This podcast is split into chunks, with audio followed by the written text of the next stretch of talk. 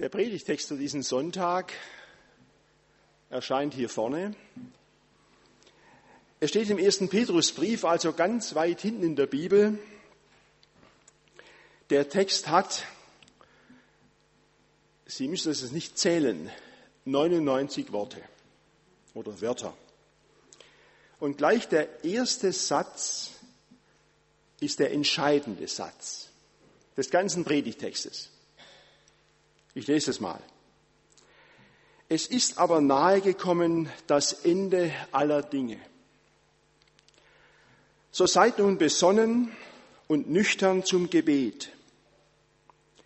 Vor allen Dingen habt untereinander beständige Liebe, denn die Liebe deckt auch der Sünden Menge.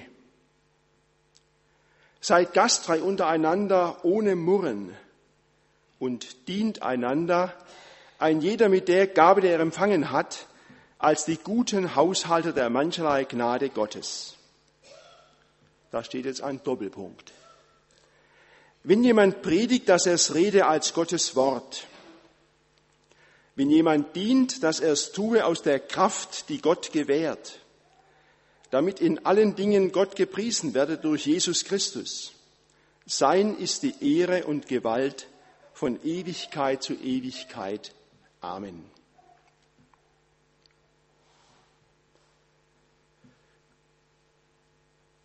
Meine übliche Predigtbrille ist mir kürzlich kaputt gegangen. Deshalb stimmt jetzt der Abstand nicht ganz. Ich muss mal gucken, ob ich das Ding noch ein bisschen erheben kann. Will aber nicht gänzlich dahinter verschwinden. Früher ging das mal.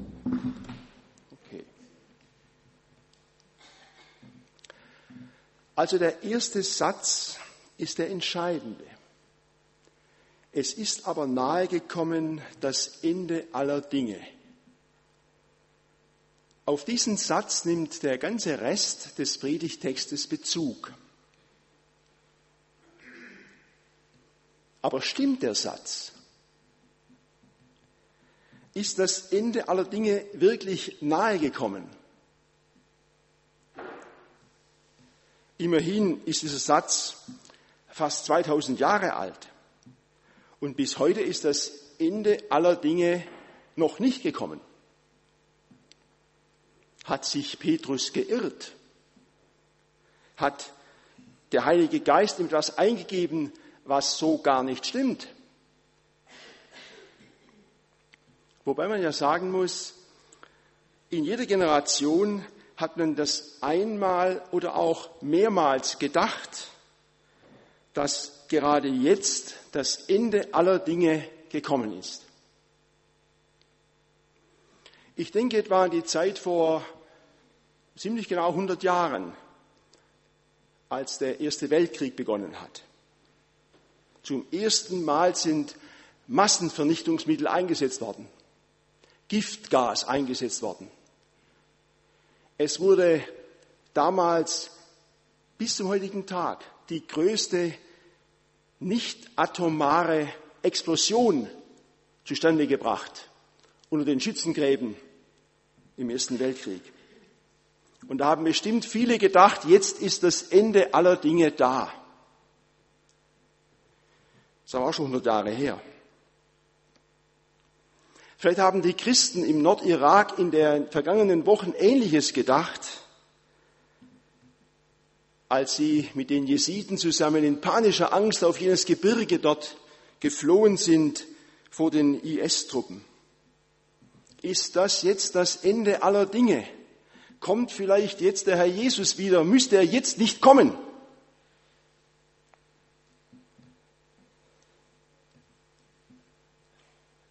Wir haben unseren Urlaub in diesem Jahr in den USA verbracht. Bei uns in der Familie ist es so, unsere Kinder und unsere Eltern, die bringen uns auf andere Kontinente. Wir sind geflogen, natürlich. Nicht wie meine Oma, die noch vor etwa 70 Jahren die Strecke mit dem Schiff gemacht hat, um ihren Sohn zu besuchen. Was waren wohl die letzten Gedanken jener Holländer im Flug MH17, der über der Ukraine abgeschossen wurde? Man denkt da manchmal, wenn man so im Flugzeug sitzt, denkt, wenn jetzt so ein Geschoss da reinrauscht, was kriegt man da noch mit? Nimmt man dann an, dass jetzt das Ende aller Dinge gekommen ist? Was mögen diese Holländer gedacht haben? Was ist mit den Tausenden, die an Ebola erkrankt sind in unseren Wochen und Monaten? Was denken die? Da sind bestimmt auch viele Christen dabei, die wissen, dass das Ende kommt. Oder was ist mit Edith Lippert, der Frau unseres Itzehoer Predigers, bei der man gleich fünf Aneurysmen im Kopf diagnostiziert hat und die in wenigen Tagen, morgen, übermorgen, zur OP nach Kiel reisen wird. Ist das jetzt das Ende aller Dinge, das vielleicht individuelle Ende aller Dinge? Es ist aber nahegekommen das Ende aller Dinge. Vielleicht sehen Sie auch in Ihrem Lebenskreis Punkte, wo Sie sagen, das ist das Ende aller Dinge, das ist die Sackgasse, da geht's nicht weiter. Ist das so oder kommt das gerade so in Sicht? Es ist aber nahegekommen das Ende aller Dinge. Also die Frage an dich, Petrus, bleibt, ist das Ende aller Dinge wirklich nahe gekommen? Ist der Ofen tatsächlich bald aus? Ist der Friede im Nahen Osten wirklich endgültig dahin? Ist es auf der Welt Klima auf fünf vor zwölf oder schon zehn nach zwölf? Das Ende aller Dinge ist aber nahe herbeigekommen. Was mich wundert beim Lesen des Predigtextes ist, dass Petrus angesichts dieses Satzes, dieser Feststellung offensichtlich nicht in Panik ausbricht. Und ich frage mich, warum? Wenn ich dich, Petrus, frage, warum brichst du nicht in Panik aus, wenn das Ende aller Dinge gekommen ist, dann sagt er, ja, warum auch? Das Wort Ende, griechisch Telos, hat noch ganz andere Bedeutungen als Ende. Und die sind wichtig, um das, was jetzt kommt, zu verstehen. Dieses Wort Telos oder Ende kann eben auch bedeuten letztes Ziel oder Bestimmung oder Vollendung oder Höhepunkt, Hauptsache. Und dann klingt das Ganze schon ganz anders. Mit dem Begriff Ende könnten wir auf eine falsche Spur kommen, nämlich auf die Spuren, die ich gerade aufgezeigt habe. Auf das, was uns individuell ans Ende bringt oder auch global. Es geht hier nicht in diesem Text um ein Ausschluss und Basta sondern vielmehr ist der Höhepunkt, die Vollendung, die eigentliche Bestimmung der Geschichte ganz nahe herbeigekommen. Das meint Petrus. Ich lese meiner Frau zurzeit ein Buch vor, ein uraltes Buch, das ich im Regal gefunden habe und mitgenommen habe in den Urlaub. Etwa um das Jahr 850 geschrieben von einem Schweizer Pfarrer. Das Buch heißt Erfahrungen am Kranken- und Sterbebett. Über 350 Seiten lang mit vielen Beispielen geschrieben. Der Pfarrer spricht davon, dass er Hunderte von jungen Menschen im Sterben begleitet hat. Und dieser Mann geht an Krankheit und Tod ganz anders ran. Nicht als übles Schicksal oder als zu verhinderndes Elend. Schon gar nicht als Strafe Gottes. Auch nicht ist Krankheit und Tod das Ende aller Dinge. Sondern er beschreibt Krankheit und Tod als von Gott bestimmten Teil unseres Lebens. Natürlich, wir wissen das. Aber in der Praxis der Krankheit, angesichts des Todes, muss das neu buchstabiert werden, dass das zu unserem Leben dazugehört. Und dazu sagt dieser Pfarrer Kündig, auch als Christ musst du da durch. Und das ist nicht leicht. Aber vergiss es nie, du bist ein Kind Gottes. Und dein Vater im Himmel hat dein Leben, dein Ergehen, deine Gesundheit, deine Krankheit und besonders dein Kommen ins Leben und dein Gehen aus dem Leben in seiner Hand.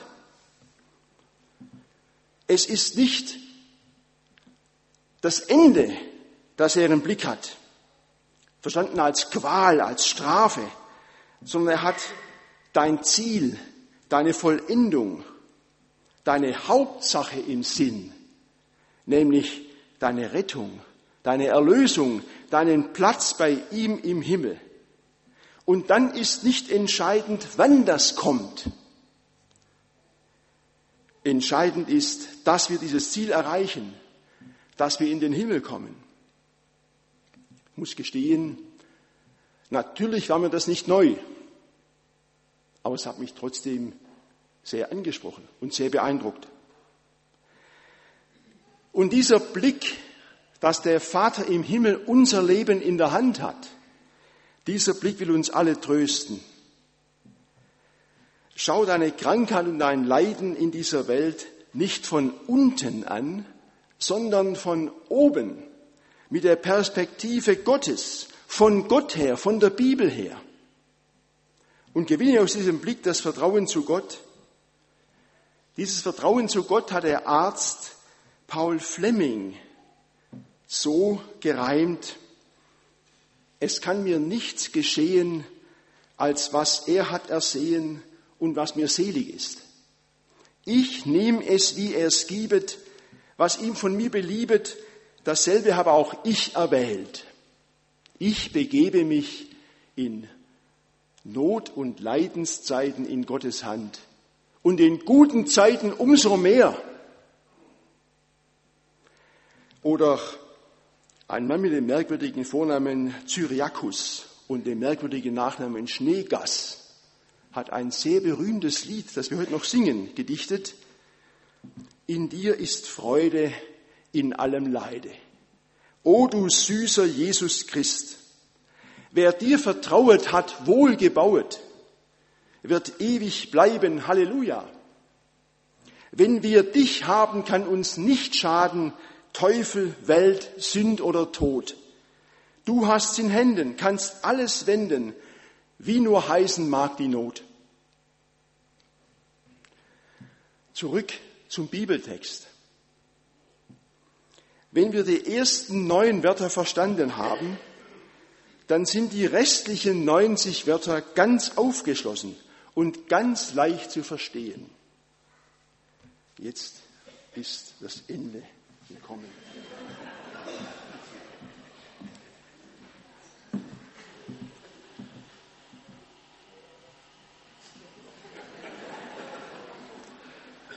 Zu spät auf das Ende geachtet. Also, wenn wir diese neun Worte verstanden haben, sind die anderen 90 Prozent die anderen 90 Wörter ganz leicht zu verstehen. Achten Sie darauf, dass das erste Wort nach dem ersten Satz ein so ist.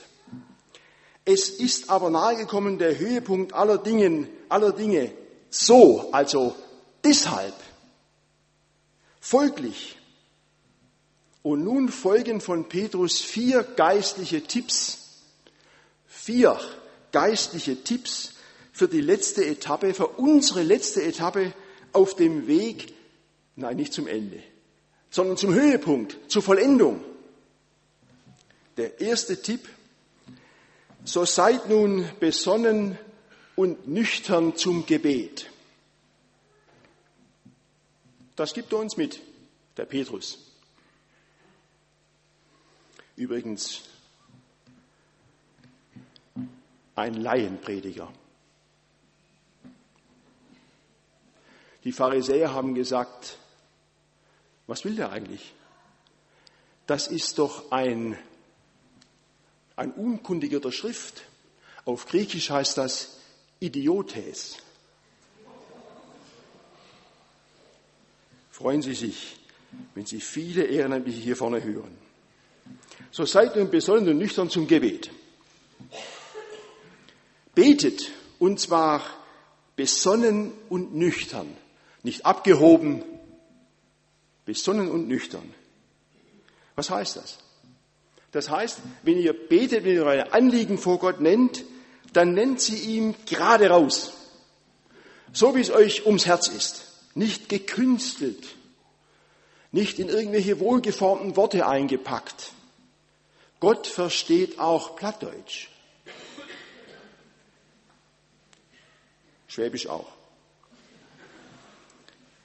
Wenn wir beten, wenn Sie beten, dann lasst uns ihm doch einfach auch sagen, wie wir es gerne hätten, wie wir uns die Lösung vorstellen. Und dann fügen wir hinzu beim nüchternen und besonnenen Gebet, aber nicht mein, sondern dein Wille geschehe. Betet für eure Familien. Ich weiß nicht, das werden viele von Ihnen machen, dass wir Tag um Tag die Namen unseres engeren oder auch weiteren Familienkreises konkret vor Gott aussprechen und nennen. Betet für eure Stadt Barmstedt, für unsere Regierungen. Lasst uns beten für die Krisenherde dieser Welt, auch wenn wir den Eindruck haben, es nützt nichts. Doch, es nützt was. Lasst uns beten für die verfolgten Christen. Und bleibt dabei nüchtern und wisst, wir sind auf dem Weg zum Ziel, zum Höhepunkt, zur Vollendung. Der zweite Tipp, vor allen Dingen habt untereinander beständige Liebe. Denn, Zitat aus den Sprüchen, die Liebe deckt auch der Sünden Menge. Jetzt schaut Petrus nochmal intensiv auf die Gemeinde, auf uns. Jetzt meint Gott uns, und zwar hier und heute und jetzt. Sie und mich. Gott meint mit diesen Worten, vor allen Dingen habt untereinander beständige Liebe, ihren Hauskreis. Er meint den Posaunenchor. Er meint den Vorstand der Gemeinschaft. Vor allem Liebe, beständige, anhaltende Liebe, langer Atem, was erreicht die Liebe? Petrus nennt nur eine einzige Wirkung dieser Liebe, nämlich die wichtigste. Die wichtigste Wirkung der Liebe ist die Vergebung. Die Liebe entschärft und bedeckt auch große Mengen von Sünden. Ich füge mit Martin Luther an, nicht nur gedachte Sünden, theoretische, virtuelle, sondern handfeste, große, schwere, starke, niederdrückende. Die Liebe bedeckt auch die Menge der Sünden. Deshalb habt untereinander eine beständige Liebe. Das ist ein Übungsfeld erster Ordnung. Übrigens, das erinnert an Jesus. Die Hauptsache seines Kommens seiner Predigten, seiner Heilungen, seines Todes und seiner Auferstehung ist und bleibt dies. Dir sind deine Sünden vergeben. Alles andere sind Beigaben. Das Wichtigste an Jesus ist die Vergebung unserer Sünden. Und da müssen wir miteinander viel üben, weil wir alle eine Menge Sünden eintragen. Der dritte Tipp, seid gastfrei untereinander ohne Murren. Bestimmt hat Petrus damals an die Aufnahme von verfolgten Christen oder auch von reisenden Verkündigern gedacht, die man beherbergt. Das ist in unseren Breitengraden eher selten, wenn nicht gerade die Prediger einfallen zur Arbeitskonferenz und untergebracht werden müssen aber auch die Versorgung der Gäste und Teilnehmer, zum Beispiel bei der Frühjahrstagung, die Sie als Gemeinschaft Jahr um Jahr wahrnehmen.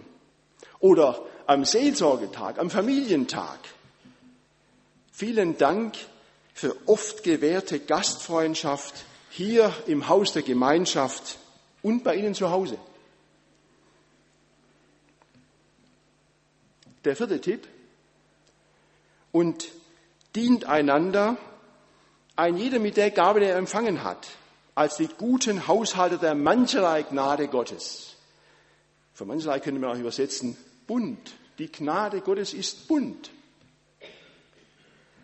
Da ein Doppelpunkt danach. Wenn jemand predigt, dass er es rede als Gottes Wort. Wenn jemand dient, dass er es tue aus der Kraft, die Gott gewährt. Vielleicht ist Ihnen aufgefallen, dass da zum dritten Mal jetzt steht, einander oder untereinander.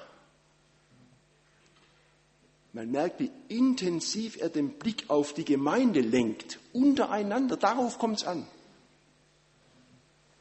Jetzt ist das Wort untereinander verbunden mit dem Wort dienen. Da steht tatsächlich das Wort Diakonie. Was heißt das? Das heißt, jeder Christ ist ein Diakon. Hier sitzt eine Menge von Diakonen. Das ist einer, ein Diakon, der von Gott Gaben bekommen hat, die er nun einbringen soll. Jeder Christ soll die Gemeinde bereichern.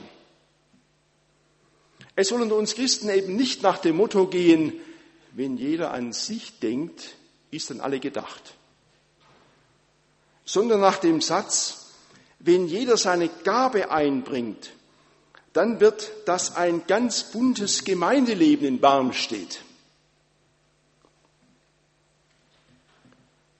Das ist etwas, worüber sich Gott von Herzen freut, wenn wir seine bunten Gaben einbringen in seine Gemeinde. Und dann bringt Petrus Beispiele, nur zwei. Zwei Beispiele für diese Gaben Gottes. Es sind die beiden großen Hauptbereiche, die Gott an Gaben schenkt. Wenn jemand predigt, dass er es rede als Gottes Wort, wenn jemand dient, dass er es tue aus der Kraft, die Gott gewährt. Das sind die beiden Beispiele. Also, wenn du eine Mundgabe bekommen hast, wenn jemand redet, so heißt es wörtlich, wenn du eine Mundgabe von Gott bekommen hast, dann sollst du deinen Mund aufmachen. Du sollst so reden, dass Gott zur Sprache kommt, dass du Gottes Wort auslegst. Und das nicht nur hier vorne, sondern vielleicht noch viel mehr in der Kinderstunde und auch im Bibelgespräch, beim Krankenbesuch, natürlich auch in der Predigt, aber auch bei der gute Nachtgeschichte für die Kinder und Enkelkinder. Wenn jemand redet, wenn du von Gott eine Mundgabe bekommen hast, dann tu den Mund auf. Und wenn du eine Handgabe bekommen hast, wenn jemand dient, da steht wieder Diakon, wenn du eine Handgabe von Gott bekommen hast, dann sollst du deine Hand für Gott bewegen. Dann sollst du aus der Kraft handeln, die Gott dir schenkt. Ich habe zum Beispiel vorhin gesehen, wie sich die Hände bewegt haben, allerdings auch der Mund, bei den Instrumentalisten hier vorne.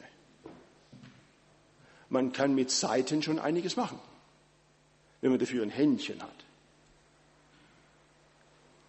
Aber es sind damit auch die hauswirtschaftlichen Gaben gemeint. Was habe ich in diesem Haus schon genossen? Gefuttert. Es sind auch die organisatorischen Gaben gemeint. Wie gut zu wissen, dass es ein Programm gibt, auch für diesen Gottesdienst. Es sind die hausmeisterlichen Gaben gemeint, die technischen, die gärtnerischen. Wenn du eine Handgabe bekommen hast von Gott, dann bewegt die Hand für Gott. Wie reich sind Sie in Barmstedt an Mund- und Handgaben Gottes. Nicht zuletzt auch darin, dass alle Verkündigungsdienste in dieser Vakanzzeit, wie ich gehört habe, schon bis zum Jahresende versorgt sind. Beide Gabenfelder Gottes, die Hand und die Mundgaben, sollen wir in zwei Richtungen zum Einsatz bringen. Zum einen natürlich nach innen, einander, untereinander, steht hier mehrfach. In die Gemeinde hinein, damit sie lebt, damit sie auflebt, damit sie durch Gottes Begabungen reich ist und gesund bleibt. Die Gesundheit ist nicht an einen hauptamtlichen Prediger gebunden sondern daran, dass Gott Gaben schenkt, die sie einsetzen. Zum anderen sollen Gottes Gaben auch nach außen zu anderen Menschen hin, zu den Mitbürgern hier in Barmstedt zum Einsatz kommen, zu den Menschen, die Jesus noch nicht kennen. Oder wie ich heute Morgen meiner Frau vorgelesen habe aus diesem Buch mit dem Krankenbesuchen, es gibt nicht nur Nichtgebildete, die brauchen Gottes Wort von uns. Es gibt auch, wie er das geschrieben hat, Verbildete, die, so beschreibt er das, in ihrer Jugend zu kurz gekommen sind mit der Botschaft von Jesus und sich jetzt an vielem anderen aufhalten. Die brauchen auch die Botschaft von Jesus nach außen tragen, was uns Gott geschenkt hat, damit Gott sie gewinnt für den Hauptzweck, den er hat. Der Hauptzweck ist das Ziel, der Himmel.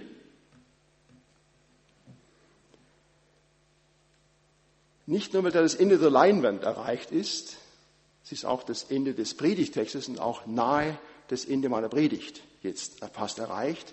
Petrus bricht ab. Er setzt sogar noch einen Amen dahinter. Die letzten Worte des Textes sind nochmal wie eine Art Blinklicht das unsere Aufmerksamkeit sucht.